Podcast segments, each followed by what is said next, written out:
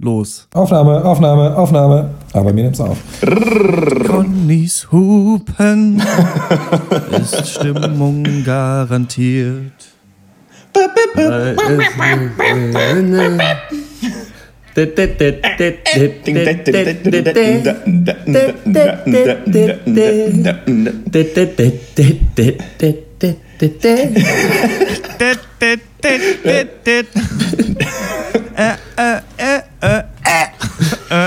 Die Leute in dem Video auch, ey. Danach erstmal drei Stunden Gesichtsmassage, um sich dieses debile Grinsen wieder rauszukneten, einfach.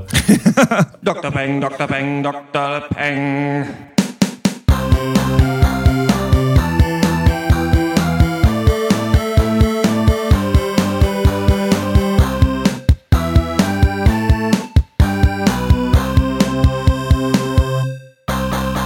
Hallo und herzlich willkommen zum 85. Pencast von drpeng.de Pop und Geist, unserem wöchentlichen Film- und Serien-Podcast. Hashtag Wir hassen Filme. Heute sprechen wir über zwei Filme und eine Serie. In The Danish Girl verfilmt äh, Tom Hooper die Geschichte der dänischen Transfrau Lily Elbe, einer der ersten Personen, die sich einer Geschlechtsanpassung unterzogen hat. Besetzt ist das Ganze mit Oscar-Gewinner Eddie Redmayne und Alicia Vikander aus Ex Machina. In Creed darf Sylvester Stallone als Rocky Balboa zum siebten Mal in den Ring steigen. Die diesmal aber als Trainer von Adonis Creed, dem Sohn seiner ehemaligen Nemesis. In Schulz und Böhmermann verfrachten Late-Night-Comedian Jan Böhmermann und Singer-Songwriter Olli Schulz ihre Radiofreundschaft ins Fernsehen in einer Talkrunde, die fast eins zu eins der gescheiterten Sendung Roche und Böhmermann nachempfunden ist. Mein Name ist Dr. Schwarz und wie immer rede ich mit Dr. Eck. Hallo. Dr. Snips.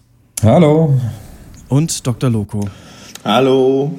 Ja, äh, willkommen in der Oscar-Season oder wie ich es nenne, ich bin ein guter Regisseur, du kennst gute Schauspieler. Ja, dann reicht's ja, wenn wir ein mittelmäßiges Skript verfilmen.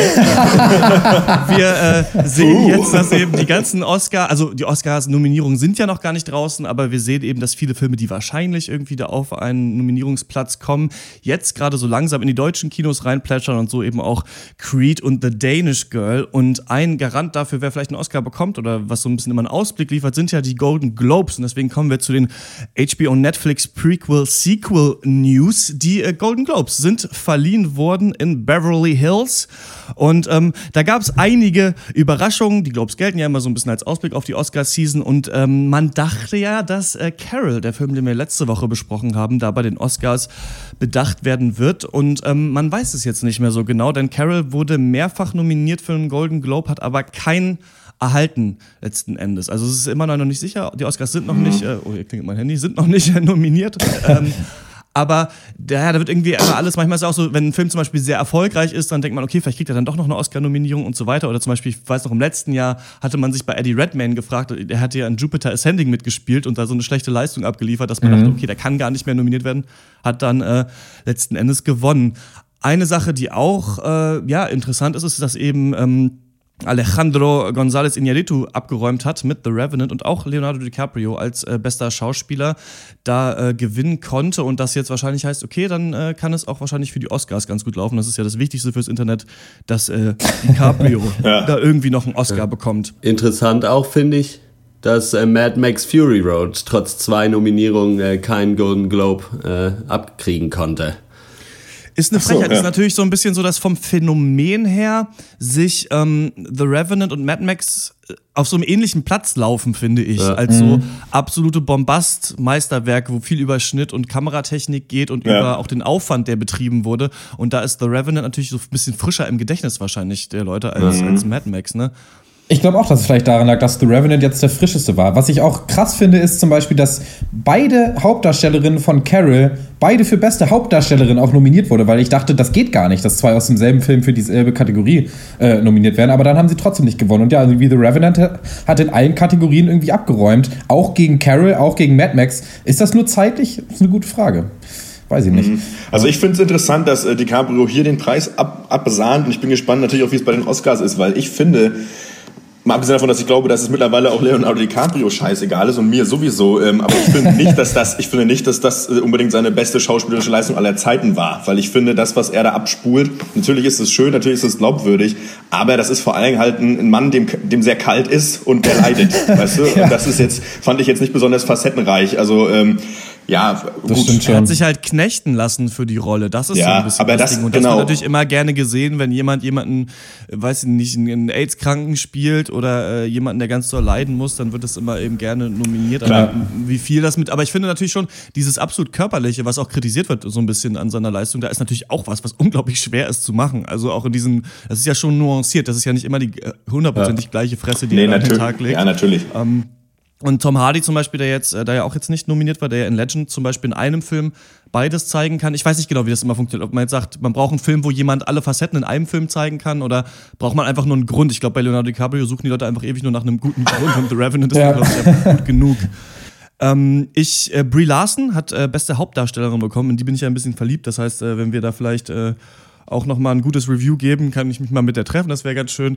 Äh, die hat da gegen Carol, äh, gegen die Carol-Darstellerinnen gewonnen. Da war auch Saoirse Ronan ähm, nominiert, kennt man ja noch aus Grand Budapest Hotel. Da wird auch gesagt, dass dieser Film Brooklyn, dass sie da sehr gut sein soll. Ich habe da aber richtig Angst schon wieder vor diesem Film, weil es ungefähr genau für mich klingt wie Carol und Danish Girl und Ja. alle Sachen, die wir letztes Jahr auch hatten. Man sieht hier wirklich, die Filme gleichen so ein bisschen diesen Durchschnittsfilm, die wir letztes Jahr schon zu den Oscars besprochen haben. Was ich interessant finde, du hast es gerade ganz kurz angesprochen, ist äh, zwei äh, Frauen aus, also beide aus Carol, wurden beide für beste Hauptdarstellerin nominiert. Diese Globes, das können die doch niemandem mehr erzählen, dass die selber einen Plan haben, wer da in welcher Kategorie drin steckt. Die teilen ja auf zwischen Nee. Drama Ja. und Comedy und aber auch Musical und deswegen ist jetzt The Martian irgendwie ein Comedy oder The Big Short und zum Beispiel wurde auch Paul Dano für seine Rolle in Love and Mercy halt als Nebendarsteller nominiert und klar, John Cusack spielt auch noch mit, die spielen die gleiche Person, aber haben beide Ja. die gleiche Screentime und Paul Dano hat da eigentlich die beachtlichere Leistung abgeliefert und das weiß ich nicht, Ja. das wird schon irgendwie so hin und her geschustert, glaube ich, damit irgendwer, den man da sehen will, mal in irgendeine Kategorie dann noch reinpasst, glaube ich. Ja, finde ich auch. Ähm, Achso, übrigens, wir, wir können ja mal noch weiter, ich kann ja noch mal ein bisschen weiter haten. Ähm, Ich finde Writings on the Wall, dieser Song zu James Bond from, von Sam Smith und Jimmy Napes, den als besten Film zu wissen. Also weiß ich nicht, äh, bester Song irgendwie 100% Falsett gesungen. In der Kategorie hätte er definitiv alle Preise abräumen können. Ich finde es aber hier, äh, weiß ich nicht, ob das Not tut oder ob es nicht am Ende einfach nur der einzige Film war aus der größten Produktion, der da irgendwie vorhanden war. Also, keine Einziges Lied, an Ahnung. das man sich noch erinnern konnte, wahrscheinlich, Ja, glaube ich auch. genau. Das waren ja alle abgehatet im Internet. Ich fand es dann nach mehrmaligem Hören gar nicht so schlecht wie am Anfang, aber klar, ist ein bisschen komisch. Was mich richtig sauer macht, wenn wir schon beim Ranten sind, ist, dass hier bei, wie heißt denn nochmal diese Kategorie, diese Kategorie, in der Fargo nicht gewonnen hat. Ja, Beste Miniseries. Beste Miniseries, Ja, genau. Da hat die Serie, oh Gott, wo ist es denn jetzt? Hier, das Wolf, Wolf Hall. Ja. Wolf Hall, das ist irgend so eine historische Se Historienserie, glaube ich, eine britische, soll auch gar nicht so schlecht sein, aber Leute, ey, Fargo 2 war wirklich so mega geil, da kann Ja. man echt nichts dran, dran machen, das finde ich ganz schön krass, dass die hier nicht bedacht wurde, ähm, Ja. auch, da waren auch keine Schauspieler von äh, nominiert. Kirsten Ähm, Dunst war von Fargo nominiert, aber Ach echt? auch, hat hatte auch das, nicht äh, gewonnen. Ja. Okay, aber, ich, aber sie hat auch war nicht unbedingt. Oh gut, sie war schon sehr, sehr gut da drin, das stimmt schon. Das äh, Lady Gaga war wahrscheinlich besser in American Horror Story. Ähm, also ja, man kann. Wie immer, wenn wir hier über diese über die Globes reden, wie auch schon im letzten Jahr, haben wir viele Filme noch nicht gesehen, weil die bei uns noch nicht draußen sind. Deswegen ist es natürlich auch immer so ein bisschen ein Rumraten. Aber ja, interessant. Mal schauen, was das für die Oscars dann letzten Endes bereithält. genau. Und damit kommen wir zur Hörerpost. Ja, schönen guten Tag, Dr. Peng, Kundenservice, Betreuungsstelle. Wie kann ich Ihnen helfen? Die Dr. Peng Hörerpost. Ihr schreibt, wir lesen. Janine schreibt, lieber Pencast, in den letzten zwei Wochen habe ich mir Binge-Listening-mäßig, schönes Wort, beinahe 40 Folgen eures Podcasts angehört. An dieser Stelle also danke, dass ihr mich von der Sinnkrise nach dem Anglistikstudium ablenkt. Ja, machen wir selber übrigens auch mit diesem Podcast. Ich habe einige äh, Film-Podcasts angetestet, aber ihr seid die einzigen, äh, bei denen ich hängen geblieben bin. Ihr besprecht durchweg Filme, Serien und sonstige popkulturelle Ereignisse, die mich interessieren und das auf eine sehr angenehme unverstellte Art und Weise. Trotzdem würde ich gern noch ein wenig rummeckern. Das wenig rummeckern sind jetzt 80 Prozent der Mail.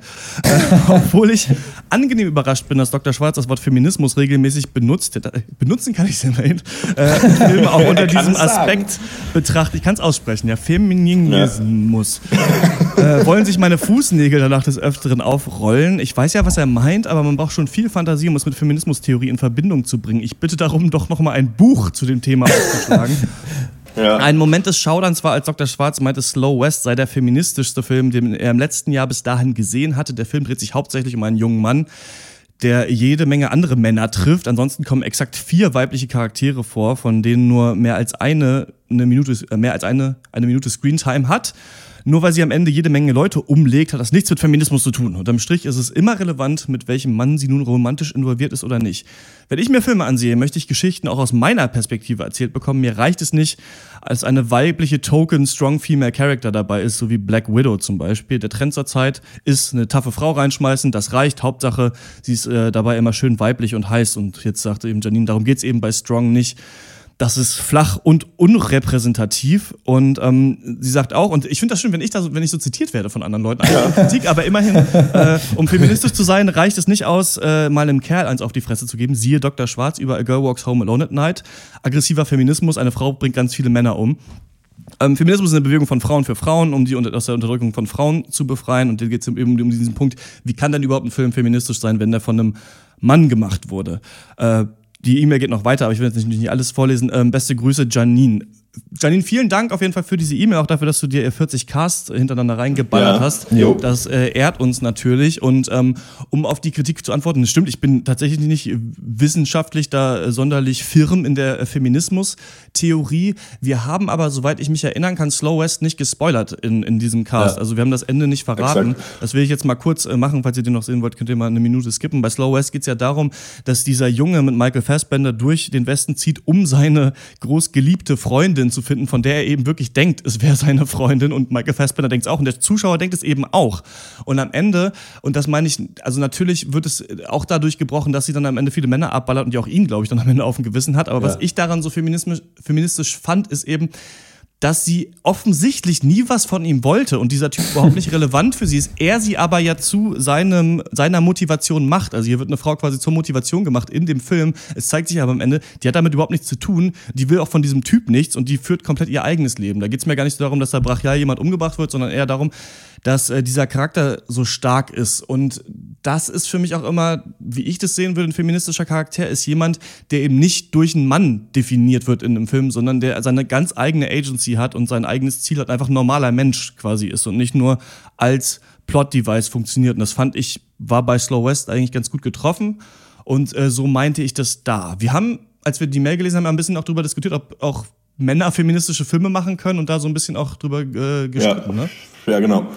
Ja, ich finde auch noch, vielleicht wäre es bei Slow West auch einfach cooler gewesen, wenn sie dann nicht noch mit Michael Fassbender Ja. irgendwie zusammengekommen wäre. Das äh, schmälert das schon so ein bisschen. Aber das wollte ich auch noch dazu sagen. Also da ging es uns eher darum, dass er halt so sei, sie in irgendeine Rolle drückt und sie und dann da ankommt und sie aber sagt, hä, wer bist du? Was willst du von mir?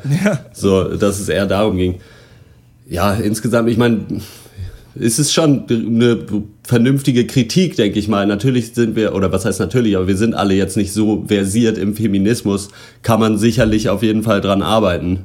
Und wir versuchen das und versuchen das ja auch so ein bisschen. Kann man sich wahrscheinlich mehr darauf konzentrieren, ist durchaus richtig. Genau, und ich weiß halt nicht, ob ähm, das ist natürlich ein großes Feld, wenn Janine jetzt sagt, äh, Feminismus ist eine Bewegung von Frauen für Frauen. Ähm, das ist natürlich, das ist wirklich ein weites Feld. Das ist auch was, wo ich äh, gleich bei The Danish Girl gerne drüber reden würde, wo es natürlich jetzt nicht unbedingt um Feminismus geht, aber um die Repräsentation von Transcharakteren zum Beispiel im Kino, ohne dass irgendjemand Transgender ist, der diesen Film gedreht hat. Ähm, Ja. Das ist immer so ein bisschen eine Frage, aber man auch Ja. bei vielen Filmen, also zum Beispiel, wenn ich mich daran erinnere, zum Beispiel The Duke of Burgundy, der sehr gute Kritiken bekommen hat damals, wo in, in einem Film nur Frauen mitspielen und quasi die Männerwelt völlig irrelevant ist, der ist auch von einem Mann gemacht worden. Es ist halt auch die Frage, kann man, muss man dem jetzt allen feministischen Wert absprechen? Tangerine möchte ich mal erinnern, ein Film, den ich super Ja. progressiv Ja. und cool fand, der nicht Menschen in diese Rollen drängt, der Transgender und äh, trotzdem eben, aber also einfach zeigt, sind ganz normale Leute mit ganz normalen Problemen, auch halt von einem Mann gedreht oder jemandem, der eben kein Transgender selber Ja. ist. Äh, Ähm, genau, das es ist halt ist- immer ja. eine Frage, dass ich verstehe das, dass man da mehr darauf achten sollte und sowas und gerne mehr gucken sollte von Frauen. Ich finde es aber auch ein bisschen schwierig, wenn man sagt, wie wir neulich auch mal auf Dr. Peng die Kritik hatten, dass in den Büchern des Jahres nur ein Buch von einer Frau, glaube ich, war. Ich bin da nicht so viel Fan davon, auf so, aus so einem politischen Grund, da die Filme auszuwählen, die man guckt, nur weil man jetzt sagt, okay, das hat jetzt eine Frau gemacht, deswegen muss man dem mehr Aufmerksamkeit geben, weiß ich nicht. Ist schwierig, aber ähm, ja, so viel dazu erstmal von meiner Seite. Ja, im Endeffekt äh, sollte ja der, der Inhalt dann entscheiden, ob irgendwie was äh, dann feministisch dann am Ende so ist oder ob es auch gut ist und weniger irgendwelche formalen Aspekte. Ne? Also ich, äh, ja, aber das ist ja auch irgendwie Konsens und we- weiß die liebe Janine wahrscheinlich auch selber und äh, trotzdem danke natürlich für den Brief und ja, Leute, war der im Text oder was? Und man muss aber auch mal sagen, also 40 Folgen Binge-Listening vielleicht auch mal rausgehen. Ne? Vielleicht so auch so gut sind wir dann auch wieder nicht. Wenn ihr da draußen irgendwie vielleicht mehr über Feminismus wisst als wir oder eine andere oder auch so eine ähnliche Meinung habt, schreibt uns mal gerne an podcast.drpeng.de. Wir führen diesen Diskurs natürlich gerne weiter. Und ähm, immerhin kann ich halt sagen, die Seiten, die ich äh, frequentiere, ich, ich rezensiere auch Videospiele für Detektor FM und halt jetzt Filme hier und so IndieWire und Polygon, was da bei mir so die meistfrequentierten Seiten sind, sind immerhin welche, die da auch ein großes Augenmerk drauf legen. Und so gerate ich dann immerhin auch an die Themen. Also es ist nicht nur immer die Bildzeitung, wo ich die Filme hernehme. Äh, das soweit. Ich mache mir selber keine Gedanken, aber andere können das gerne für mich machen. Nee, Quatsch. Äh, wir kommen äh, zum nächsten Thema, zum ersten Film, den wir besprechen wollen. Und das ist äh, The Danish Girl. Exactly what happened last night? There was a moment when I wasn't me. There was a moment when I was just Lily. But Lily doesn't exist. We were playing a game. Something changed. He's lost his way. He needs a friend. Let me help. I think Lily's thoughts. I dream her dreams. She was always there. I need my husband. I need to hold my husband. Are you alright? The fact is, I believe that I'm a woman. The Danish Girl, Biopic, Schrägstrich, Kostümdrama von äh, Tom Hooper wirft uns äh, ins malerische Kopenhagen der 20er Jahre. Passend dazu treffen wir das Maler-Ehepaar Gerda und Einar Wegener. Er malt die wilden nordischen Landschaften seiner Kindheit. Sie macht in Porträts. Leider mit bis dahin eher mäßigem Erfolg. Doch, wie es so schön heißt, Pech beim Malen, Glück in der Liebe. Die Beziehung der beiden ist unglaublich innig und könnte warmherziger nicht sein. Doch als äh, Gerda ihrem Mann eines Tages darum bittet, für eines ihrer weiblichen Modelle zu dubeln, setzt sie unwissend in einer etwas frei, was äh, der seit Kindestagen schon in sich hat, aber bis dahin immer so ein bisschen verdrängt hatte. Denn einer identifiziert sich als Frau, als Lilly Elbe. Und ja, so sehen wir dann in The Danish Girl die langsame, sehr schwierige und äußerst intime Progression von einer zu Lilly, die auch nicht ohne Komplikation bleibt. Wie fandet ihr das in The Danish Girl? Jo, ähm, ich finde, ähm, ja, äh, The Danish Girl lebt für mich klar von Alicia Vikander, äh, Redmayne und halt Matthias Schönerz, ähm, wie auch, wenn man das belgisch so ausspricht, äh, französisch, was auch immer. Ähm, ähm, ja, es sieht super aus, ähm, ist aber trotzdem für mich am Ende nicht das große Kino, als dass es verkauft wird. Ähm, es, ist, es ist traurig natürlich und es schmerzt so, diese äh, leidvolle Biografie sich halt anzugucken. Aber dennoch, und das ist mal wieder das Problem bei dieser Art Dramen, gibt es für mich wieder mal wenig mehr als das. So, die Kamera hält auf den zentralen Konflikt, es gibt wenig Normalität, äh, wie zum Beispiel kurz am Ende, als Redman dann mal bei Douglas arbeitet. Ähm, und ähm, ja, da möchte ich halt den, den Machern echt manchmal die Packung Taschentücher zurück ins Gesicht feuern, die sie am Kinoeingang verteilen. So, das ist ähm, klar zugegeben, das war, das war bei Whiplash auch nicht anders. Da hielt die Kamera auch drauf. Ähm, da hat es für mich jedoch funktioniert. Ähm, vielleicht, weil der Film insgesamt für mich so ein bisschen stimulierendere Aussagen treffen wollte, die halt auch ein bisschen allgemeine Relevanz hatten, sage ich mal, und ähm, nicht nur die Geschichte einer besonderen Liebe so erzählen. Ne? Und ähm, ja, klar, aber vielleicht, und das muss ich natürlich auch sagen, fehlt mir aber auch die letztnötige Identifikation. Soweit erstmal von mir. Ich fand den irgendwie total schwierig zu beurteilen, weil ich, also ich fand den echt nicht schlecht und die, ich war aber enttäuscht davon einfach, weil die, Grund, äh, die Grundstory eigentlich total interessant und spannend ist, aber ich habe die ganze Zeit das Gefühl gehabt, dass sich einfach auf die falschen Sachen irgendwie konzentriert wurde und das noch dazu halt durch die dicke, fette Hollywood-Brille einfach. Es wird halt irgendwie alles ist total emotional aufgeladen und der Soundtrack tut irgendwie sein Möglichstes, um mir auch noch zu zeigen, so diese Szene ist jetzt besonders emotional. Aber irgendwie unterhalten sich die Leute nicht über relevante Sachen. Ich hatte sau oft die, das Gefühl, wenn irgendeine Szene anfängt, dass diese Szene da anfängt, wo gerade eine coole Unterhaltung, eine interessante Unterhaltung stattgefunden hat. Und ich darf mir jetzt noch angucken, wie sich zwei Leute emotional geladen verabschieden und soll daraus irgendwie schließen, worüber die sich vorher unterhalten haben. So.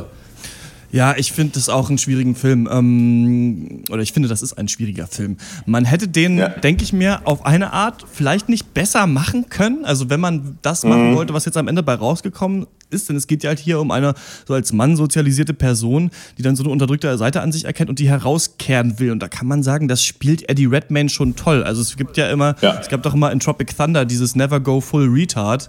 Und äh, das hat er ja versucht schon bei, ähm, bei ähm, The Theory of Everything zu machen, dem, der diesem Film auch ziemlich doll gleicht, finde ich. Und jetzt geht es halt darum, wie schaffst du das irgendwie, diesen Konflikt darzustellen. Und es, er macht es schon sau einfühlsam. Und es geht halt darum, dass er sich da diese Strümpfe überzieht bei diesem ähm, Akt, nee, nicht, ich wollte Fotoshoot sagen, es ist aber eine, äh, eine Malerei-Session, keine Ahnung, wie man es nennt. Und er dann so immer so ein bisschen diese Seite an sich ja auch nicht neu entdeckt, sondern wiederentdeckt. Das fand ich eigentlich auch ganz stark. Es Ja. gibt diese Person eben schon immer in ihm drin und er entdeckt es jetzt wieder und es ist sehr traurig. Und Alicia Vikander ist der Oberknaller in diesem Film, weil sie so Mhm. Ja. dominant, cool und lässig ist, aber gleichzeitig diese emotionale Seite an sich rauslässt. Und das bricht halt schon am Anfang mit so typischen Männer-Frauen-Rollen auch in ihrer Rolle drin. Also das versucht der Film eh so ein bisschen zu zeigen. Auch der ähm, Charakter von Michael Schönerz gespielt, der dann sie so ein bisschen als Love Interest sieht, versteht ja dann aber auch einer und versteht diesen Konflikt. Und das finde ich auf eine Art, ich habe das im letzten Cast schon angesprochen, gibt es hier eben nicht so den, der dauernd reinkommt und sagt, Transgender-Leute sind die Hölle und müssen umgebracht werden oder so Ja. anderen, Ja. Filmen. Aber auf eine andere Art weiß ich nicht, brauche ich diese Art Film nicht. Ich weiß nicht, was das soll. Also, das ist eine Geschichte von einer Frau, die verfilmt werden soll, aber es geht nur über so eine kitschige, schmierige, emotionale Seite. Soll mir hier so nachgelitten werden, wie Ja, sich wahrscheinlich jemand gefühlt hat in den 20er Ja. Jahren von Leuten, die dieses Schicksal nicht teilen. Und ich bin wirklich der Letzte, der sagt irgendwie, es darf nicht, ähm, eine Cisgender-Person darf keine Transgender-Person spielen oder, ähm, weiß ich nicht, ein Mann darf keinen Schwulen spielen, wenn er nicht schwul ist oder sowas. Keine Ahnung, nee, das geht alles schon. Aber ich finde, das ist hier so irgendwie Kino zum Zweck, damit sich jeder am Ende nochmal auf die Schulter klopfen darf gegenseitig Ja, und sagen ja. kann, ah, ja, die hatten es aber auch schwer, die Transgender-Leute, ohne so eine richtige, also die Sympathie, die man hier aufbringt, ist nur die Sympathie des Leidens der Transgender-Person so ein bisschen. Ja. ist, ich, irgendwie finde ich es echt ein bisschen eklig.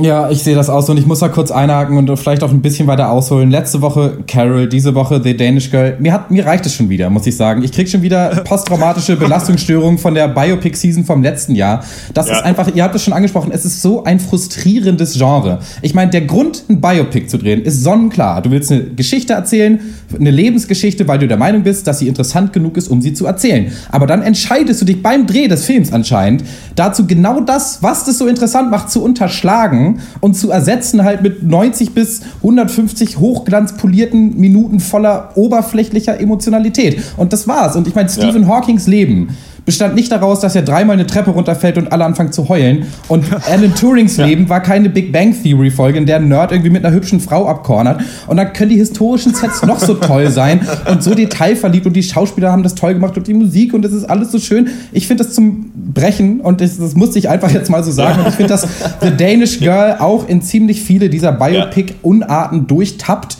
Trotzdem es sind ja trotzdem keine schlechten Filme, was es noch frustrierender macht. Ich finde, er, hat mich trotzdem- er hat mich trotzdem positiv überrascht. Ich finde, weil er ab und an dann doch ein bisschen echte Tiefe hatte in der Behandlung seiner Problematiken. Es gibt ähm, dieses, diese Thematik des Selbsthasses beziehungsweise Hass zum eigenen Körper von, von, von Lilly und das fand ich super treffend und auch mutig teilweise dargestellt. Und davon aber mehr so und dann weniger Leute, die in Kostümen vor Bildern sitzen und heulen. Und ja, aber bitte macht ihr erstmal weiter. Ich muss mich Ja, erstmal wieder beruhigen. was du auch anzie- mit den Kostümen ansprichst, die Sets waren halt irgendwie der Hammer und die Kostüme waren auch alle richtig gut, aber ich fand, das hat einfach vom Film weggenommen. So, weil das überhaupt nicht nötig war, um diese Geschichte zu erzählen. So, warum müssen die dann äh, durch irgendwelche riesigen Pariser Hallen äh, laufen und alles sieht super gut aus? So, das hat eigentlich von den Konflikten total abgelenkt. Und vor allen Dingen, also wir haben es ja schon gesagt, Alicia Vikander wirklich eine Wahnsinns-Schauspielleistung hier. Ja. Aber der Charakter war halt trotzdem, die Konflikte wurden einfach vom Skript nicht beleuchtet. So, das hat, musste sie alles nur mit äh, Schauspiel machen. Das hat sie auch ganz gut hingekriegt, aber das hätte so viel schöner sein können, wenn da mehr thematisiert worden wäre. Ich finde auch so ein Irgendwie. bisschen, ich habe ja diesen Steve Jobs-Film jetzt nicht gesehen, der ist uns da so ein bisschen unter den Fingern durchgeglitten letztes Jahr, der ja das toll gemacht haben soll, weil er so episodenmäßig das Leben aus Steve Jobs zeigt. Ich finde aber beim Biopic wenn du das so machst, also wenn du dich auf so eine emotionale Ebene gibst, dann musst du in dieser Ebene trotzdem so ein bisschen die Zeit und ihre Umstände und die unterschiedlichen Meinungen, die es gab, irgendwie aufzeigen. Und die gibt's halt nicht richtig in The Danish Girl. Deswegen gefallen mir eigentlich, habe ich jetzt gemerkt, so Biopics besser, die so sind wie zum Beispiel Milk mit Sean Penn über den ähm, über einen Mhm, schwulen ja. In den USA, weil da wird halt ein Rundumschlag gemacht. Da gibt's irgendwie die, die Medien und dann gibt's dann die unterschiedlichen Parteien und da gibt's alle Leute, die da in seiner Partei noch mit sind und noch ganz viel unterschiedliche Leute, die alle so eine Zeit abbilden. Das ist so ein richtiges so ein History-Piece. Gut, ich meine, das hast- finde ich dann Mhm. als so Bildungsnummer nicht so schlecht. Sean Penn ist auch nicht schwul zum Beispiel, aber da finde ich irgendwie, da nehme ich mehr mit. Da habe ich das Gefühl, ich erlebe richtig so eine Zeit und hier soll ich halt mitleiden. Ja, aber wa warum so richtig? Also ich weiß es nicht. Irgendwie da, Ich mein, gut, da wird ja- mir bei Tangerine so viel mehr geboten zu der Thematik, ohne die einmal anzusprechen, als hier, wo ich halt einfach zwei Stunden heulen soll. Ach, haben die es schlimm gehabt. Na gut, hier wird uns natürlich so ein bisschen die, die, äh, die, die Seite der Medizin so, ne, äh, im historischen Kontext gezeigt, so, ne? also da als, das, ja. Partei, ne, ähm, die, die da ein Problem mit hat. Die natürlich auch generell wahrscheinlich für wahrscheinlich 99 Prozent des Rest der Gesellschaft steht, die das auch nicht so geil fand, wenn man eine Frau sein wollte, ohne Grund. Ähm, also ohne Grund haben sie dann Probleme gehabt, meine ich. ähm, und äh, ja, ich finde, es, ihr habt es alle schon gesagt, es ist so das Ding, ist, du kannst gerne ein Biopic machen und ich kann auch gerne Drama haben und ich kann auch gerne leiden, aber es muss am Ende trotzdem, ich darf am Ende nicht das Gefühl haben, wenn ich es angeguckt habe, dass ich gerade Rosamunde Pilcher mit einem Biopic-Setting gesehen habe. So. Und da der den Anstrich hat auch The Danish Girl, weil, und wie Dok- das hat Dr. Eck auch sehr schön gesagt, ähm, die wirklich die wirklich Tiefe auch in den Dialogen, also die tiefen Dialoge fehlen, so die wurden halt rausgeschnitten so und genau, wir haben halt Anteil an den an sozusagen so Key-Situationen, in denen dann einer weggeht und traurig ist und mehr halt nicht und ich, das ist am Ende dann zu wenig und genau auch das Ding ist, ja klar, wir alle als irgendwie aufgeklärte Menschen können uns dann unser, äh, für unsere eigene, äh, weiß ich nicht, moralische Integrität auf die Schulter klopfen, weil wir so tolerant sind, aber eigentlich mehr ist nicht drin und das ist halt langweilig. Ich brauche das nicht. Das ist vielleicht für Zwölfjährige interessant, die mal mit Mutti im Montagskino gucken und sich mal so ein bisschen bilden wollen auf ZDF. Aber für einen erwachsenen Menschen, der halbwegs aufgeklärt ist, gibt's da nichts zu holen.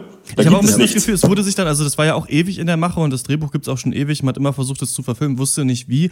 Und hat jetzt echt, glaube ich, versucht, so gut es geht, da niemanden in den Mainstream, äh, in der Mainstream-Audience, der ein Problem mit Transgender-Charakteren hat, da irgendwie vor den Kopf zu stoßen, sondern Ja. das Ja. gut wie möglich nachfühlbar zu machen. Ja. Und das ist vielleicht aber auch ein bisschen feige einfach. Also Ja, man hat da Genau. einfach weitere Aussagen treffen können. Man hat Ja. diese Thematik dann im Endeffekt doch zu sehr mit Samthandschuhen einfach angefasst. Fand ich auf jeden Fall auch. Und gerade so das, was ihr auch schon gesagt habt mit der Gesellschaft und dass das natürlich gesellschaftlich auch ein totales Problem war zu der Zeit und ja auch heute immer noch ist, Ja. halt äh, irgendwie zu sagen, nee, ich fühle mich als Frau. Da hatte ich das Gefühl, das hatten sie erst gar nicht im Film drin. Dann ist es irgendwem aufgefallen und dann haben sie irgendwo in die, in die Mitte ungefähr eine sechs Minuten Montage von irgendwelchen Ärzten gepackt und eine Szene, wo Eddie Redmayne aufs Maul kriegt, die Ja. völlig gestelzt daherkommt und irgendwie überhaupt nicht in den Rest des Films passt. Und damit ist das dann abgehandelt. So, aber das könnte man viel schöner einfach überall in die anderen Szenen so ein bisschen mit reinmachen. Das wäre viel stärker und würde das auch, glaube ich, viel besser widerspiegeln, wie das so ist oder wäre.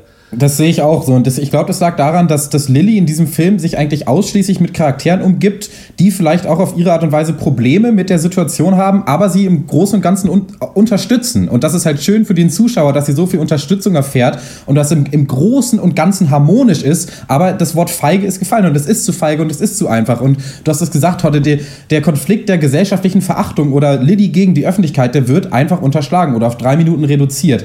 Auf der anderen Seite gibt es ja noch den Konflikt Lilly gegen sich selber oder gegen ihren Körper und den fand ich wirklich stark. Und es gibt, äh, nachdem sie dann nach Paris ziehen, da wird der Film wirklich besser. Es gibt einige Ja. Szenen, die für mich super schön und auch mutig verdeutlichen, wie sie damit umgehen muss, dass sie ihren Körper abstößt oder nicht mehr als ihren Körper annehmen kann. Und es gibt da diese eine Szene, wo sie so eine, ja, so eine 20er Jahre Pornoshow quasi besucht und äh, die Bewegung der Frau, die sie da beobachtet, äh, imitiert sie nach und projiziert quasi den Körper dieser Frau auf sich selber. Und schon, schon früher im Film diese Szene vor dem Spiegel, wo ähm, sich äh, Eddie Redmayne seine Männlichkeit wegklemmt und sich so beobachtet, das, das, da war so eine gewisse traurige Ehrlichkeit drin und auch eine hohe Aussagekraft, aber es war zu dünn gesät und äh, einfach insgesamt nicht, nicht genug, was den Film dann getragen hat, finde ich, auf der Ebene. Was ich auch noch äh, positiv anmerken kann, ist, äh, dass hier sehr schön war. Also da hätte man wirklich in ein richtiges Fettnäpfchen treten können, glaube ich, dass äh, der Charakter von Eddie Redmayne keine Motivation dafür hat, eine Frau zu werden, quasi, Ja. sondern einfach ganz klar gesagt wird, nein, das war schon immer so und äh, es wird nur wiederentdeckt quasi und das war's, fertig. Also dass es halt wirklich einfach was ganz Natürliches ist und das ist schon eine wichtige Aussage. Wenn die nicht so getroffen worden wäre, dann könnte man den Film wirklich gar nicht angucken. Was, was mir insgesamt aber auch noch fehlte, ist halt noch mehr die Welt. Ich meine, er war ja nun vorher oder hat sich als war als Mann hat als Mann in, in dieser Gesellschaft, Gesellschaft gelebt und trotz ich hätte trotzdem noch mehr ähm, die Perspektive von ihm jetzt als Frau haben wollen, wie er von Männern gesehen wird. Das wurde angerissen. Ich finde, da hätte man aber noch mal viel tiefer gehen können, so weil die den, den im Endeffekt den äh, dem ersten äh, dem ersten Mann, mit dem er dann als Frau spricht, das ist ja schon jemand, der dafür, der damit überhaupt kein Problem hat. Das ist auch jemand, der damit sehr äh, aufgeklärt umgeht. Und da wäre es eigentlich noch interessanter gewesen. äh, Schafft doch mal eine andere Flirtsituation, schafft doch mal noch mal mehr, macht doch mal mehr draus als ähm, also mach mal mehr Reizpunkte da noch, so, weil das wäre doch interessant gewesen auch irgendwie. Ja, ich tue mir mit der Wertung äh, schwer. Ich gebe mal fünfeinhalb äh, von zehn Punkten, alle für äh, Alicia Vikander und äh, Eddie Redmayne. Ich finde, die haben das sehr gut gemacht. Manche Leute werfen Eddie Redmayne vor, dass er es übertrieben hat. Ich finde, es war echt schwer und er hat es so schön gemacht. Es gibt auch die Szene im Trailer, wo er dann so im Heulen ist und sagt, something changed, als er sich da halt äh, einmal auf dieser Party verkleidet hat ja erst und dann gemerkt hat, okay, nee, ich bin aber diese Person. Äh, Ich will noch sagen, der Trailer hat alles komplett gespoilert, den ganzen Film. Also den Trailer sieht man wirklich von Anfang bis Ende alles. Und das ist ja echt schwierig, weil wir uns ja auch Trailer schon angucken wollen, um zu wissen, okay, welcher Film könnte was werden und so weiter. Es muss wirklich eigentlich dieses Teaser-Trailer-Konzept jetzt immer geben und einfach nie mehr, nie mehr darf man einen Trailer gucken, glaube ich. Also weil sonst ist es einfach, wenn der Film so dünn ist, dann weißt du halt schon alles, was passiert und dann, ja, dann wartest du nur immer auf den nächsten Punkt. Und ja, genau. Also von mir äh, kann man sich anschauen, wenn man, wenn man, wenn man halt mag, wenn man Schauspieler sehen will, die alles geben. Aber das ist für mich, sind keine guten Filme, in denen man einfach nur Schauspieler beim Spielen zuguckt. Ja, ich bin auch in dem, leider in dem Lager, ähm, das sagt, dass Eddie Redmayne für mich ein bisschen overacted hat. Ich finde, zu viel waren zu, deut zu deutlich eingeübte Gesten, so der, der Weiblichkeit vielleicht. Und ja, aber alles in allem ist der Film einfach viel zu viel gestelltes Kostümdrama vor malerischen Szenerien. Und das ist eben im Endeffekt genau derselbe Biopic-Mist, den wir letztes Jahr hatten. So heißt ein solider Film mit einer soliden Bewertung, den ich aber nächste Woche schon wieder vergessen habe. Äh, ich gebe sechs Punkte. Ja, von mir auch sechs Punkte. Ähm, wirklich ganz großes, ganz großes Plus oder Lob für die schauspielerischen Leistungen. Ich finde, Red, Eddie Redman hat das cool gemacht. Ich möchte da jetzt gar nicht äh, dran rumkritisieren, ähm, aber dennoch äh, gehe ich da auch mit äh, Snips auch konform. Ich, äh, ja, genau, solider Film, aber mehr auch dann nicht. Auf jeden Fall halt so ein Tränendrüsen-Blockbuster, dann letztendlich doch nur mit wirklich auch teilweise Lines aus dem, direkt aus dem Käseautomaten. Und vor allen Dingen auch die allerletzte Szene. Da dachte ich echt, ich guck nicht richtig, so, weil das war ganz klar, was da passiert und da passiert es auch noch und du denkst so, äh, nee, Leute, das muss jetzt echt nicht sein, so, da echt, ich bin ausgerutscht auf dem Schleim, der aus dem Bildschirm schoss. Äh, ja, schauspielerisch top 6,5 von 10. Alles klar, wenn ihr äh, The Danish Girl schon gesehen habt, der ist jetzt im Kino, dann äh, schreibt uns eine Mail an podcast.drpeng.de. Mögt ihr solche Arten von, von Biopics? Sind das Filme für euch? Oder könnt ihr euch zum Beispiel auch an diesen äh, Kostümen erfreuen oder an den Sets? Denn die waren wirklich toll. Das ist was, was bei unserer Vierer-Männerrunde manchmal, glaube ich, ein bisschen hinten runterfällt. Aber ich will da auch nie so viel Pluspunkte für geben. Das erwarte ich einfach von Mhm. dem Film. Aber vielleicht ist es bei euch anders. Und wenn wir da was übersehen haben, schreibt uns an podcast.drpeng.de und wir kommen zum nächsten Thema und das ist der Film Creed. You're not built for this. These boys coming here, they gotta fight for life. People die in the ring. Your daddy died in the ring. I don't know him. Ain't got nothing to do with me. I've been fighting my whole life. It's not a choice for me.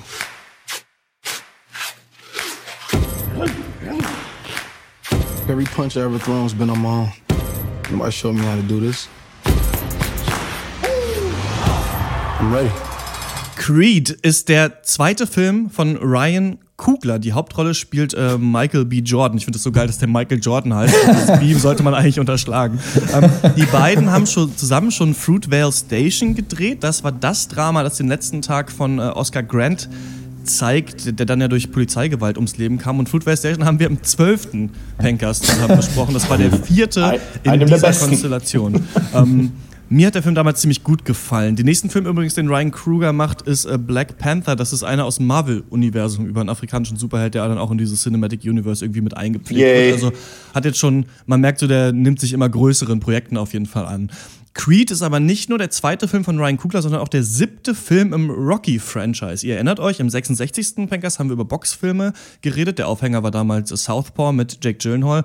Und äh, so auch über Rocky äh, gesprochen, der Boxfilm schlechthin, obwohl der gar nicht so alle Klischees des Sportlerfilms erfüllt hat. Um zu verstehen, worum es im Creed geht, muss ich auch noch eine ganz kurze Erinnerung an Rocky auffrischen. Also in Rocky spielte ja Sylvester Stallone Rocky Balboa, so einen sympathischen Boxer aus Philly, der auch so kleinkriminell ist und dann gegen den Schwergewichtschampion Apollo Creed kämpfen darf, so der größte Boxer zu der Zeit, und dann aber verliert. Und dann ähm, gibt es noch Rocky 2 und 3, da passieren andere Sachen. Und im, im vierten Rocky-Film wird Apollo Creed dann bei dem Testkampf gegen den Boxer Ivan Drago umgebracht und Rocky rächt dann Creed schließlich. Jetzt ist Rocky im Ruhezustand, ne, nachdem er sechs Filme Im immer wieder doch noch Ruhezustand. äh, Ruhestand.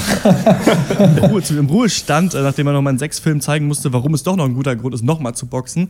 Und bis jetzt eben der junge Adonis Creed bei ihm auftaucht und von ihm trainiert werden soll. Der ist nämlich der uneheliche Sohn von Apollo Creed. Und darum geht es eben in diesem Film Creed. Um äh, Rocky mal aus dem ersten Teil zu zitieren. In diesem Schildkrötenfutter, das ich heute gekauft habe, sind zu wenig Fliegen drin, dafür haufenweise Motten.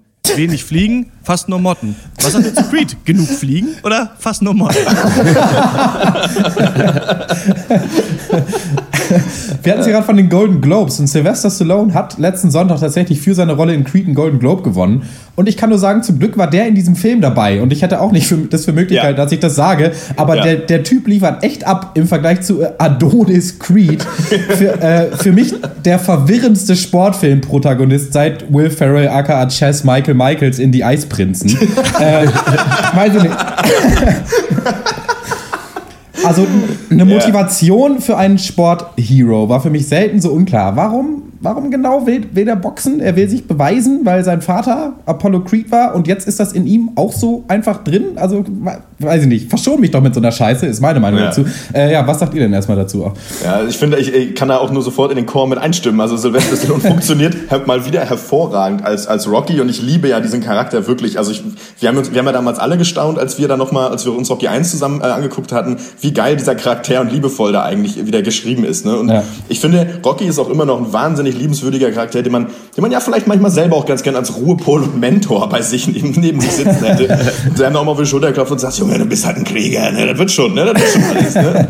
Aber für mich auch Michael B. Jordan, damals bei Fruitvale Station, hat er mir gut gefallen, hier für mich aber komplett fehlbesetzt. Ich finde, dieser Typ besitzt genauso viel Liebenswürdigkeit wie schon ein anderer Schüler Rockys, nämlich Tommy Gunn aus Rocky 5. Und, äh, den den habe ich nämlich auch schon gehasst wie die Pest mit seinem hässlichen Vokuhila oder Mohawk. Und ähm, da machte das für mich aber noch mehr Sinn, weil er Kontrahent in Spee sein sollte, was man natürlich zu Anfang noch nicht wusste. Hier aber total zum Kotzen. Ähm, ja, ansonsten äh, ist halt Creed so ein Film. Der Film ist von vorne bis hinten ein offenes Buch und halt stink, stinkend langweilig. Also wirklich, wenn Stallone nicht da wäre, hätte es halt in einer halben Stunde ausgemacht und den Film da einfach so besprochen und es wär, hätte keinen Unterschied gemacht zur jetzigen Besprechung. Also klar, Endkampf meinetwegen toll inszeniert, hatten wir schon bei Southpaw, das kennen mit, können mittlerweile gute Regisseure und Kameraleute. Ähm, ja, Banane eigentlich. Ja. Ja, der Golden Globe natürlich der erste Golden Globe, der an einen Menschen verliehen wurde, der zu mehr als 30 Prozent aus Botox besteht. also dafür, dass der Junge nicht mehr reden kann, macht er seine Sache echt verdammt gut. Das muss Ja. man schon mal sagen. Finde ich auch witzig, dass der da nochmal einen abgegriffen hat. Der Film ist einfach komisch, weil man nimmt das äh, absolut 0815 Grundgerüst eines Underdog-Sportfilms. Also jemand, ein Underdog mit großen Träumen muss hart arbeiten, um zu erreichen, was er am Ende will und muss sich dabei noch mit seiner Vergangenheit auseinandersetzen. Und das kann er natürlich nur schaffen, wenn er sich auf das besinnt, was wirklich zählt. Die Familie und die Leute, die einem nahestehen. So, aber es fehlt der Underdog. weil der Typ als Hauptcharakter halt einfach, er kann eh schon total gut kämpfen und hat Kohle ohne Ende. Und du denkst dir so, warum soll ich mich dafür interessieren genau, ob der jetzt äh, mit seiner Vergangenheit klarkommt und diesen Kampf gewinnt? Keine Ahnung. Also völlig unklar, dieser Film. Und auch ziemlich lang und langweilig. Sylvester Stallone tut sein Nötigstes, um das zu retten. Allerdings muss ich auch sagen, den Endkampf fand ich schon geil vom, von der Umsetzung her, also von der filmischen Umsetzung und dass man, äh, also wie, da war ich schon mit dabei, so da hat man die Schläge gespürt und das hat Spaß gemacht, sich das anzugucken. Aber das sind halt 15 Minuten eines zweistündigen Films und das reicht halt einfach nicht. Ja, und normalerweise ist ja Boxfilm ist ja auch, oder der Boxkampf muss im Boxfilm ja oft ein Ventil sein. Natürlich kannst du sagen, du hast das typische Sportlerdrama, da geht es dann darum, jemand ist wirklich totaler Underdog, kann fast gar nichts, wird immer weiter trainiert, verliert ein paar Mal, gewinnt wieder, du siehst eben ganz viele Kämpfe, wird immer besser, verliebt sich und dann ganz am Ende gewinnt er. Und so war ja schon Rocky nicht. Also bei Rocky Ja. hat Ja. er ja am Ende nicht gewonnen, sondern da ging es ja wirklich darum, er wollte diesen Kampf gegen Apollo Creed ja auch gar nicht die ganze Zeit kämpfen, er hat ja schon selber kaum mehr an sich geglaubt, niemand anders, war aber so sympathisch und es gab diese Ja. geile Liebesgeschichte mit Adrian, die beide so verspult und bekloppt waren, irgendwie, dass Ja. sie überhaupt zueinander gefunden haben, sich da überhaupt aufs Eis der Beziehung und auch aufs Eis in der Eiskunstlaufbahn getraut haben, ist äh, erstaunlich. ähm, und was du hier gesagt hast, ich finde wirklich hier, der Plot zieht gar nicht. Also, und es liegt Nee. an diesem Charakter des Adonis Creed. Und da kann man noch so viel das loben, das, was Sylvester Stallone hier macht. Ich fand diese, dieses Botox-Gelaber schon schwierig, aber klar, es soll natürlich auch so ein bisschen der Philly Rocky sein, der auch seinen geilen Flummi wieder dabei hat. Da habe ich mich drüber gefreut. Ja, stimmt. ja. Aber ja, du hast eben die, die Story, der ist irgendwie schon Banker und Manager, wohnt da ähm, bei der Frau von Apollo Creed, die so ein bisschen seine Leihmutter jetzt ist, die äh, lustigerweise gespielt wird von der Frau, die in der Bill Cosby Show äh, Cosbys Frau Claire gespielt hat. Da habe ich mich ein bisschen drüber gefreut. Und sie sagt so, ja Junge, nee, box nicht, du hast doch alles, mach doch eine Karriere so. Was soll das denn? Warum gehst du denn Ja. jetzt boxen? Und sie so, nee, ich muss es irgendwie machen, es ist in mir drin, ich boxe eh schon da in Tijuana in Mexiko. Und dann merkt er halt, niemand will ihn trainieren, warum auch immer, obwohl er ein mega guter Boxer ist. Und dann, ja, vielleicht macht Rocky das. Und der Film versucht halt über so eine Pseudo-Familiennähe und Geschichte zu kommen, dass Rocky sich denkt, ja, ist der Sohn von Apollo Creed, dem muss ich beistehen.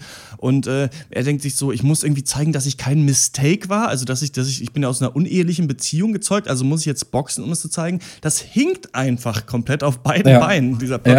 Und das haben auch alle, wir haben den mit mehreren Leuten geguckt und alle allen ging das auch auf die Nerven. So dieser Charakter des Michael B. Jordan, der ist einfach ein Unsympath gewesen, den ganzen Film über, fand ich. Mir war das Ja. egal. Und auch diese Gegner, die er hatte, es war, es war auch so klar, du hast es äh, offenes Buch genannt. Er kommt dann in dieses Gym und dann ist er natürlich so ein zu tätowierter Typ mit Undercut. Und dann merkt man, ja, das wird der Erste sein, gegen den er kämpfen muss. Und dann kommt nochmal der, der Genau. ihm am Anfang aufs Maul gehauen hat und am Ende soll er halt gegen den ähm, Weltmeister da kämpfen, der für mich auch völlig Banane war. Also, das war mir völlig, das waren eigentlich zwei Unsympathen, die gegeneinander gekämpft haben und mir war das egal, wer da gewinnt. Und dann, ich sag's jetzt, es ist ein kleiner Spoiler, aber äh, Rocky erkrankt dann eben auch noch an Krebs und muss dann noch den Kampf gegen den Krebs kämpfen.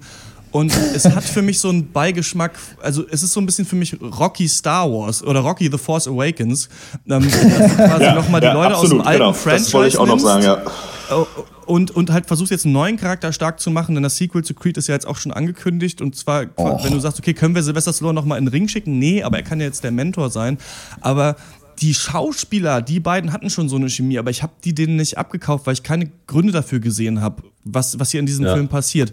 Und klar, die Boxszenen sind cool und auch unterschiedlich. Manchmal sieht es aus wie, also hast du so Fernsehübertragung, manchmal hast du Longshots, dann ganz schnelle Schnitte. Ist alles top gemacht, aber ähm, einfach auf, die- auf die emotionale Bindung hatte ich nicht, die du eigentlich bräuchtest, um so einen Film zu gucken und auch zu feiern. Ich konnte mich am Ende nicht richtig freuen. Ich, mich, ich wundere mich dann immer, wenn die Freundin sagt, ja, du musst auf jeden Fall diesen Kampf kämpfen. Nein, muss er nicht. Warum? Rocky muss das auf eine Art. So. Aber Naja, ja, gut, aber doch naja, er muss den Kampf ja für sich kämpfen und das verstehe ich nicht ganz. Also was ihr sagt, also ähm, ich verstehe, klar, der hat halt Kohle Ende, aber das alleine heißt doch nicht, dass irgendein Mensch sich zu en- entspannen mit irgendwie Mitte 20 zurücklehnt und sagt, das ist jetzt mein Leben, das ist cool. Also das ist doch nachvollziehbar, dass du vielleicht auch einen anderen Antrieb im Leben hast und äh, ihm es halt im Leben auch immer an mangelnder Identifikation ge äh, irgendwie gefehlt hat und so weiter. Der nicht wusste, wohin mit sich und irgendwie sich halt im Ring mehr zu Hause fühlt als vielleicht woanders im Leben und das finde ich absolut nachvollziehbar. Ich habe ja, aber dieses Problem überhaupt nicht. Dann muss man das erstens besser erklären und zweitens erklärt das auch noch nicht, warum ich mich dafür interessieren soll. Also das ist Ja, naja, Problem. gut, ich meine, das kannst du natürlich bei jedem Film dich fragen. Ja, ja, klar. So, das nee, aber äh, Christian hatte ja gerade auch schon die Freundin da einmal angesprochen und da muss man wirklich sagen, sagen, diese reingequetschte Liebesgeschichte da, die geht wirklich überhaupt nicht klar. Das ist das langweiligste, was ich im Leben je gesehen habe. Also schlechter kann man das nicht schreiben. So, er klopft bei ihr an die Tür, dann gehen sie essen, dann wird geknutscht. So, dann gibt's natürlich die erste Krise, die daraus besteht, du hast mir nicht gesagt, dass Apollo Creed dein Vater war. ja, so, das war ja natürlich auch Bullshit. Ja, Beziehungsstreit ja. natürlich. So, was ist da denn los? Dann ist das aber auf einmal auch wieder einfach wieder gut. So, also das war wirklich, das war so unnötig wie ein Kropf einfach diese Geschichte da noch mit rein. Ja. Nee. Wo ich auch nochmal drauf zu sprechen kommen möchte, ist das letzte Drittel des Films, weil da begibt sich der Film echt komplett in den Bereich für mich äh, des nonstop motivational Hip-Hop-Trainingsvideos. So ab, Ja. ab der Szene, in der Adonis mit einer Gefolgschaft aus 20 Leuten auf Motorrädern und Quadbikes zu pumpenden Beats zum Fitnessstudio läuft, so im Mad Max für Fußgänger-Style. Also das war fast schon bewundernswert, wie over the top man hier teilweise mit der gegangen ist in diesem Film. Skyrim-Musik noch im Vor allem, Hintergrund. vor allem ja auch ohne, vor allem ja auch ohne Grund. Ne? Also der hat mit denen ja nicht ein Wort Ja, geschnackt. ja. Die haben ihn vielleicht mal im Fernsehen gesehen. Eigentlich haben ihn alle gehasst, aber auf einmal fanden ihn alle geil, weil er irgendwie seinen Walkman angemacht hat und die Leute auf die Mucke irgendwie pumpen konnten. Also stimmt Ja. schon, ja, ja. Ja, und das gipfelt ja dann auch in diesem Endkampf. Äh, ähm, Hottemer, der fand ihn gut, dieser epische Ep- Endkampf. Also, der, sorry, der ist ja wohl in allen Belangen pure Fantasie. Also, dieser, dieser ganze Kampf. Ich fand Ja. den eher lächerlich. Klar muss das dann irgendwie so sein in dieser Art Sportfilm. Aber nee, also mir hat das, mir hat das gar nichts gegeben. Auch der letzte Kampf nicht. Ja, und ich der auch nochmal den 1 halt- zu 1 wie der Kampf in Rocky, der kriegt nochmal aufs Auge so, kann dann wieder da nichts mehr gesehen. Ja. Ähm, das äh, verliert dann auch, oh, fuck, also es wird Ups. dann halt alles, was irgendwie in Rocky ist, nochmal rausgeholt. Da hatte man sich, ja gut, man hat schon irgendwie sechs Filme gemacht, wahrscheinlich wusste man nicht mehr, wie noch ein Kampf auch noch ausgehen könnte. Ja. Gut, aber ähm, ja, nee, einfach zu unterwältigend für mich. Weil wenn die mehr so viel Zeit haben, gebe ich schon mal meine Bewertung vier von zehn Punkten. Ich fand selbst Stallone echt nicht Golden Globe würdig. Die Performance fand es okay, das war nett, also aber auch einfach, weil dieser Charakter des Rocky Balboa halt cool ist und nicht so ein dummer Schläger. Aber ähm, ja, für mich braucht man sich nicht angucken und Rocky-Fans gucken den eh. Ja, Creed ist äh, flach und unterhaltsam. Ich wurde sehr, sehr flach unterhalten und nicht mehr. Das ist mir äh, fünf Punkte wert. Ja, von mir gibt's auch fünf Punkte. Ich finde auch, ähm, was Dr. äh, was hier Christoph, äh, Christoph ich schon, Alter, was Dr. Christa, Christian gesagt hat, ähm, genau das Ding ist, eigentlich muss ja in so einem Film der Boxkampf, das, da muss sich alles entladen, es muss sich vorher dafür auch Spannung aufgebaut haben. Hier war aber vorher gar nichts da. Das haben andere Sportfilme schon tausendmal, tausendfach besser gemacht, selbst Southpaw oder Warrior. Ähm, ja, fünf Punkte mehr nicht, braucht sich eigentlich kein Mensch angucken. Ja, ich muss das auch nur noch mal richtig stellen. Also von der Story her fand ich diesen Kampf auch lächerlich. So, also und was da passiert und wie. Ich fand den aber filmisch stark umgesetzt. Alles also klar. darum ging es mir hauptsächlich. Äh, insgesamt natürlich Schmutz. Äh, vier von zehn. Super. Alles klar, ähm, Creed ist äh, seit Donnerstag in den deutschen Kinos. Wenn ihr den anders gesehen habt, wenn, weil viele sagen ja wirklich, das ist endlich mal wieder Rocky, wie das sein sollte. Also viele feiern den ja richtig doll ab. Dann äh, schreibt uns eine Mail an podcast.drpeng.de. Weil sie dumm sind.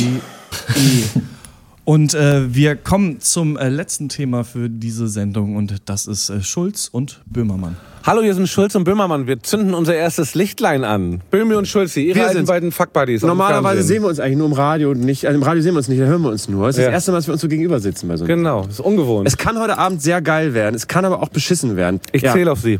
Seien Sie mir dabei. Mit dem zweiten, mit den Zweien. Ja, mit den Se- Zweien Mit den Zweien sehen Sie besser. ZDF, Neo. Wird, wird gut. Schulz und Böhmermann. Wird gut, gut oder nicht? Wäre gut oder scheiße, egal. Besser Hashtag als ist der S andere und Kram. B. Sundb. Schulz und Böhmermann. Komm, wir müssen abhauen jetzt. Das reicht. Bis gleich. Bis nachher. Ganz genau. Sch- äh, Schu- Schulz und Jens Böhmermann äh, ist das neue alte TV-Format der Medienvögel Olli Schulz und Jan Böhmermann. Ähm, ja, das war eben auf der Vorgängersendung Ro- Roche und Böhmermann basiert. Und ja, äh, Olli Schulz und Jan kennt man ja schon als Moderatoren-Duo äh, von der Radioproduktion Sanft und Sorgfältig, ähm, eben die beiden ja sonst so unterhaltsam über Alltagsquark, Politik und anderen Unfug so erzählen. Und wir feiern das ja ein bisschen ab. Naja, egal. Aber was ist hier los? Also wir haben ja erstmal das alte Setting, äh, vier Gäste, Zigaretten, bisschen Alkohol, keine Regeln. Ähm, die Gäste dürfen theoretisch wild untereinander quatschen, unmoderiert. Ähm, wir haben eben kein Lanz oder Frank Plasberg, der, die hier irgendwie oberlehrern können. Ja, dazu gibt es dann manchmal noch ein paar unnötige Sonderregeln, mit denen dann Gäste das Sendematerial beeinflussen können. Und ähm, ja, wir haben nicht mehr so viel Zeit. Leute, wie sieht's aus? Ich habe keinen witzigen Spruch. Wie fandet ihr es? Achso, und in dieser Ausgabe Gerd Postel, den Hochstapler Gerd Postel, Drehbuchautorin Annika Decker, Rapper, Kollege und Ex-Wetterfrosch und Nicht-Vergewaltiger Jörg Kachelmann.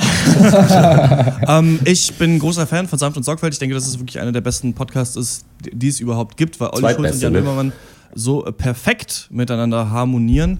Das ist wirklich was, was ganz, ganz Besonderes, finde ich, weil die es eben schaffen, einfach eine einstündige Radiosendung komplett nur mit ihrem dummen Gelaber zu füllen. Und das ist ja echt schwierig. Bei uns ist es zum Beispiel auch schwer, weil wir vier sind, auch unsere Leitung nicht so gut ist wie bei den Leuten im Radio. Deswegen hören wir uns manchmal ein bisschen verzögert und müssen manchmal Gags nachfragen. Und ich habe mich aber gefreut darauf, weil ich auch nicht wusste, was sollte aus dieser Sendung werden. Was jetzt eben gemacht wurde, ist, dass man mit ganz leichten Abweichungen Roche und Böhmermann nochmal zurückgebracht hat.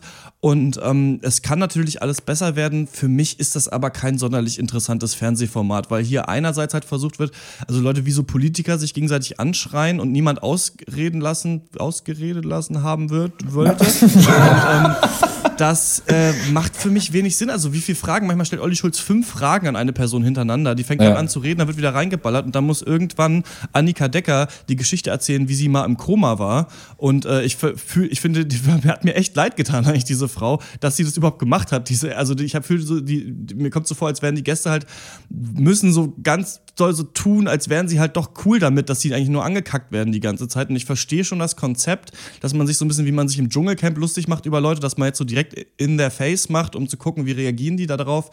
Aber das ist eigentlich ein ganz schönes Rumgekeife und über eine Stunde finde ich das echt anstrengend. Ich fand es auch anstrengend und muss auch sagen, äh, zugeben, ich habe mir dann auch die letzten zehn Minuten geklemmt. Ich habe das irgendwie, ich konnte das ganze Konzept nicht nachvollziehen. Ich glaube aber, in dieser Folge lag es an den Gästen. Also du lädst dir vier Gäste ein, die haben zusammengenommen genau keine Schnittmenge. Und das Ergebnis ist dann überraschenderweise eine total undynamische Talkshow, weil sich die Leute nicht miteinander unterhalten und auch teilweise keinen Bock haben, auf die Fragen zu antworten. Äh, weiß ich nicht, dadurch entstand für mich so viel Leerlauf und so viel gezwungene Pausen plus gezwungene Überleitung, aber selbst nach der gezwungenen Überleitung entsteht kein neues Gespräch. Ja. Oh, anstrengend, ganz anstrengend. Sie schaffen es halt, finde ich, nicht, außer hier und da ein paar Gags, so einen wirklichen äh, äh, Mehrwert für den Zuschauer zu schaffen. So außer, nicht mal aus der Konstellation der Gäste. Es kann ja durchaus auch äh, elektrisierend sein, wenn, wenn jetzt irgendwie die Gäste halt überhaupt nicht mit, äh, zueinander passen. Aber hier fehlt halt ein Überbau. Bei Sanft und Sorgfältig hast du zum Beispiel zu jeder Folge ein so ein Thema, was nicht unbedingt besprochen werden muss, aber immerhin als Leitfaden dienen, so wo jeder irgendwo mal einklinken kann. Und hier wird halt nicht, hier kann halt, wenn hier, wenn hier ein Gast nicht einklinken kann, und das ist ja auch so beworben worden, dann hat, dann darf er eben nicht, oder dann redet er eben nicht. Dafür, das, so wurde die Sendung auch im, Vor, äh, im Vorhinein verkauft. Ich Ja. finde das aber kacke. Weil, ähm, genau, du hast halt keine Dynamik und, ähm, äh, ja, und das ist aber scheiße. Es fehlt eben doch die Moderation am Ende. Es fehlt eben doch der Moderator, der vielleicht sanft und sorgfältig hier und da vielleicht mal den ein oder anderen, oder zum Beispiel mal Annika Decker, vielleicht vor Minute 26 ins Gespräch holt. Also das, ähm, das, das ist ja eigentlich schon, ich finde, das ist wirklich ein bisschen baden gegangen, obwohl ich Fan bin. Ja, auf jeden Fall. Du hast eine einstündige Gesprächsrunde, in der kein Gespräch zustande kommt. Ja. Und damit ist es einfach nur noch eine Runde. So, und das, halt, das bringt's halt nicht. Und ich finde sogar die Gäste, ich fand die eigentlich alle alleine genommen, sind das interessante Leute. Aber es ging nie darüber hinaus, als was diese Leute so machen. Und also, aber es wäre für mich viel interessanter gewesen, wenn diese Leute, so unterschiedlich wie sie sind, gerade weil sie so unterschiedlich sind, sich dann mal über andere Themen unterhalten, Ja. die, also über allgemeinere Sachen. Und so war das irgendwie einfach nur wie vier komische Interviews mit interessanten Leuten, die aber gleichzeitig waren und bei denen noch drei andere Leute irgendwie einfach mit dabei sitzen. Und das wäre wahrscheinlich schöner gewesen, wenn man vier, 25, äh, vier 15 Minuten Segmente gehabt hätten, wo Schulz und Böhmermann sich mit jeweils einer dieser Personen einfach unterhalten über Ja. Und ich finde, Äh, und da halt die Person so ein bisschen dann in den Hintergrund geht und mehr so die Meinung der Person vielleicht zu irgendwelchen Themen oder so. Also Ja. ich weiß nicht, warum ich mir das angucken soll. Ja, und ich weiß auch nicht, wenn ich so auf äh, Herrenrunde mache, äh, warum muss ich dann wieder, wie auch bei Neo Magazin Royal, für jeden Gast so einen peinlichen Einspieler haben? Also ich finde das komplett unnötig, für diesen Bruch auch nicht gelungen. Ähm, weil auf der einen Seite, klar, du hast halt dieses monochrome Studio, du hast halt Schnaps, du hast Kippen und dann aber auch noch kecke Einspieler. Also mich nervt das. Und vor allem nicht zuletzt, wir haben eh schon nie ein Gespräch und dann nimmt es dann auch, haben wir noch mal ein Element, was noch mal den Fluss komplett rausnimmt. Ähm, und du brauchst den Bruch auch nicht, denn du hast schon so eine seriöse Optik und du hast dann aber auf der anderen Seite, du hast doch schon die Ulk-Nudeln. Weißt du, das ist doch schon der Bruch. Also warum muss da noch mal so ein Comedy-Element mit reinkommen, was kein Schwein braucht? Es ist, es ist eigentlich infantiler, unreifer Scheiß am Ende. Und da waren ja auch wirklich der, der, der Witz oft dann, was dann äh, Jan Böhmermann oder Olli Schulz äh, so einwerfen. Manche Sachen waren wirklich richtig lustig. Also Ja. Jan Böhmermann dann sagt ja, also die Rapper sitzen auf dieser Seite des Tisches, weil er ja auch mittlerweile 10 Millionen YouTube-Klicks äh, für sein Ich äh, hab Polizei-Video hat. Oder als er dann zu Postel nochmal irgendwann sagt, ja, äh, als der sich halt einklinken will in äh, Kachelmanns äh, Psychologie-Talk, so, ja, sie sind aber kein Psychologe. So, ne? wirklich, wirklich witzig. Aber ich, ich weiß nicht, mich, ich find's witziger, wenn Schulz und Böhmermann über irgendwelche Promis herziehen alleine. Wenn die Promis gleichzeitig am Tisch sitzen und Ja. so halb beleidigt werden und gute Miene zum bösen Spiel machen müssen, da bin ich irgendwie vielleicht zu konservativ oder sowas. Ich sehe eben nicht den brisant politischen Mehrwert, dass man, weiß ich nicht, dann dann nochmal so irgendwie in die Wunde Ich- reinhauen ich- will ich, und dann irgendwie Annika Decker auf Til Schweiger anspricht. Da ist eigentlich eher die Leistung gewesen, dass die Gäste es noch einigermaßen geschafft haben, sich da nicht zu doll äh, beleidigen zu lassen. Mhm. Außer Mhm. natürlich Kollega, der ja von Olli Schulz in irgendwie einem zehnminütigen Monolog abgefeiert wurde die ganze Zeit. Der war ja richtig Ja. aufgeregt, dass er sein Fand ich peinlich, da muss ich sagen. Und ja, und ähm, ja, ich finde es interessant, dass überhaupt äh, Böhmermann und Schulz das zusammen ganz gut hinbekommen haben, weil sie auch diese Radiosendung ja machen und dann immer sich nicht so viel ins Wort gefallen sind. Aber die haben ja schon die Gästezahl reduziert. Es waren vorher ja sechs Gäste bei Roche und Böhmermann. Und ähm, das ist äh, ja gerne noch weniger, also vielleicht mit zwei, Ja. ich weiß es nicht. es ist Ja. diese Mischung aus einerseits ist man interessiert am Leben der Leute, andererseits will man sich über sie lustig machen, andererseits will man Unterhaltung machen. Ich glaube, man kann das witzig finden, was da passiert, aber es war wahrscheinlich wie bei Roche und Böhmermann auch, kommt dann auf die Gäste an. Und äh, wenn man dann einmal da Uwe Boll hat, der was Lustiges sagt, dann ist es cool und sonst, ja. Ich habe eben das. Gefühl, dass ich habe eben das Gefühl, dass diese plumpen oder was sind ja was heißt, was heißt plumpen Provokationen. Ich finde es ja okay, wenn die halt sich so an, wenn die halt die Gäste mal so ein bisschen anpissen. Und ich fand es jetzt auch nicht ultra aggressiv, also so wie du es vielleicht jetzt empfunden hast. Ähm, ich habe aber so ein bisschen das Gefühl, dass das nur passiert aus Mangel an aus Mangel an anderen Mitteln äh, die Gäste ins Gespräch zu holen. Und das Ja. kann dann halt nicht sein. Und das ist, und das haben wir auch schon mal drüber gesprochen, äh, Christian, dass Thomas Gottschalk ein guter Moderator war, weil er wirklich Interesse hatte an Leuten, so dass das sein Gimmick war. Und das Problem ist, dass ich das Gefühl habe, Olli Schulz und Jan Böhmermann haben Bock auf Gags und Unterhaltung, aber die haben eigentlich keinen Bock auf die Leute. Das ist so das, was für mich da immer mitschwingt. Und sie, sie, sie kriegen es einfach nicht hin. Ja, ja, wenn wir mal sehen, wie das äh, weitergeht. Ich glaube, es gibt noch drei Folgen, sind schon alle abgedreht. Jetzt jeden Sonntag kommt eine. Ähm, schreibt uns eine Mail an podcast.drpeng.de, was ihr von Schulz und Böhmermann haltet, ob ihr auch den äh, Podcast von denen hört. Wenn nicht, äh, kann ich es wirklich nur empfehlen. Ähm, und ja, was ihr von dieser Sendung haltet oder ob ihr auch schon große Roche und Böhmermann-Fans wart und ähm, dass euch quasi freut, dass das nochmal neu aufgelegt wurde. Denn ich finde das eigentlich komisch, dass sie sich nicht einfach was Neues überlegt haben. Ich frage mich, wie Mhm, Charlotte ja. Roche sich so fühlt, die sich das jetzt anguckt und denkt, okay, jetzt sitzt da halt ein Typ, weil gerade wenn man Männer und Frauen einlädt, ist es manchmal gar nicht so schlecht gewesen, vielleicht wenn Charlotte Roche noch mit am Tisch war und Ja. nicht eben diese Männerrunde. Aber Naja, wir werden da aber auch mal eine E-Mail hinschreiben. Die haben da vier leere Stühle. Wir sind zu viert. Dann wird es vielleicht in der zweiten Staffel dann mal witzig. vier volle Typen. Ja, dann können wir da gerne hinkommen. Dann kommen wir zur Abschlussrunde. Ihr habt mir vorher schon gesagt, Dr. Snips, Dr. Eck, ihr habt nichts. Dann ähm, ist nachher keine, äh, kein, kein betretenes Schweigen, also wie jetzt ein bisschen. Ich habe äh, ein paar Sachen. Ich habe den Film Kings of Summer gesehen. Der ist mit dem, wie heißt der, Nick Offerman, der Typ, der aussieht wie die Grumpy Cat. Ja, genau. Ja, Ja. genau. Der war ja auch schon der Vater in Me and Earl and the Dying Girl und in dem Film Kings of Summer, den ich wirklich euch allen auch empfehlen kann. Der ist ganz schön geil eigentlich. Das ist eine Mischung halt aus Comedy und so Coming-of-Age-Drama über so äh, Jungs, die an der Highschool sind, super nervige Eltern haben und sich dann entschließen, im Wald äh, der Stadt da oder der vor der Stadt ist, ein, sich ein Haus, so ein Holzhaus selber zu zimmern und da zu wohnen den Sommer über. Okay. Und es sind aber nicht nur die beiden Dudes, sondern es ist auch noch der Schulkamerad Biagio, von denen so ein kleiner Junge mit äh, Kurzhaarfrisur und so Segelohren, der einfach immer nur die weirdesten komischen Sachen sagt. So ein bisschen wie Faz bei That 70 Show, also der absolute Comic Relief Charakter. Und das Schöne an dem Film ist, dass er einerseits so ein bisschen Coming of Age macht, dann ganz interessant, wie sich da die Liebesgeschichte auch entwickelt, weil es nicht typisch ist. Also wie Me and Earl and the Dying Girl weiß der auch ein bisschen mit diesen Tropes zu spielen.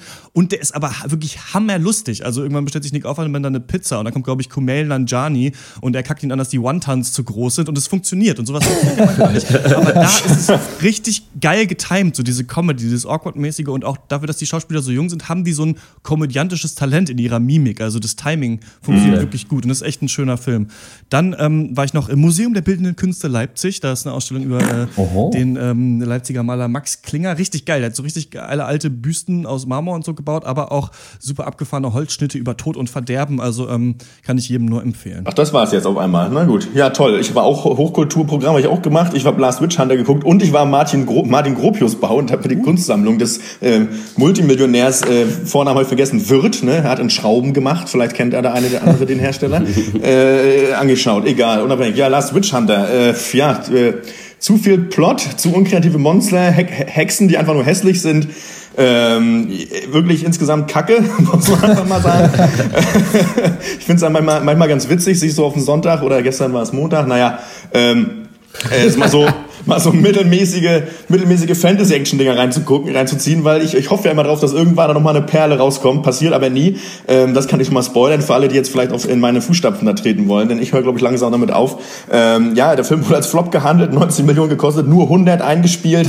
ja, ist schon der Hammer, was abgeht in Hollywood, aber so ist das eben. Egal. Muss man sich nicht angeguckt haben.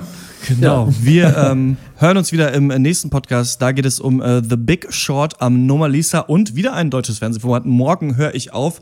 Äh, Bastian Pastewka macht Breaking Bad. Das wurde ja schon ewig angekündigt. So, ja. Mal gucken, äh, wie es ist. Der ist dann, findet dann, glaube ich, ohne Dr. Snips statt, weil er äh, für seine Bachelorarbeit ganz viel pauken muss. Dann nur So ist es.